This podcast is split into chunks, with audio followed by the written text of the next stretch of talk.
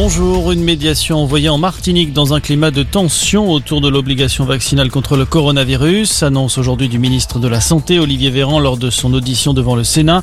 Une décision qui répond à la demande du président du conseil exécutif de la collectivité territoriale de Lille, Serge Letchimi. Objectif, rétablir les conditions d'un dialogue serein afin de faire appliquer la loi et faire progresser la vaccination.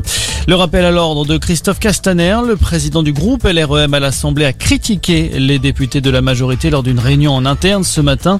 Il leur reproche leur manque de présence dans l'hémicycle, référence au projet de loi sur le prolongement de l'état d'urgence sanitaire qui a failli ne pas être adopté faute de députés.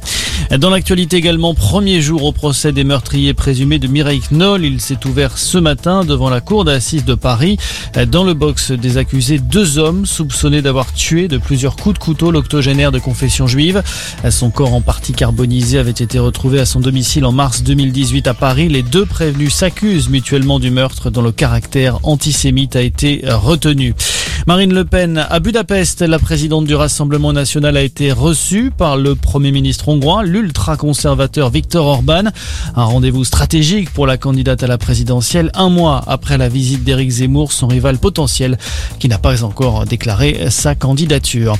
Les nouvelles rassurantes de l'état de santé d'Elisabeth II, hospitalisée la semaine dernière, la reine d'Angleterre a repris aujourd'hui ses activités officielles.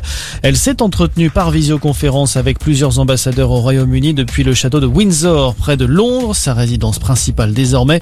La souveraine est attendue en début de semaine prochaine à Glasgow en Écosse pour la COP26, la conférence sur le climat. Et puis du foot à suivre à 17h l'équipe de France féminine en déplacement au Kazakhstan, match pour le compte des éliminatoires du Mondial 2023. En tête de leur groupe, les Bleus sont en pleine forme avec trois victoires en trois matchs.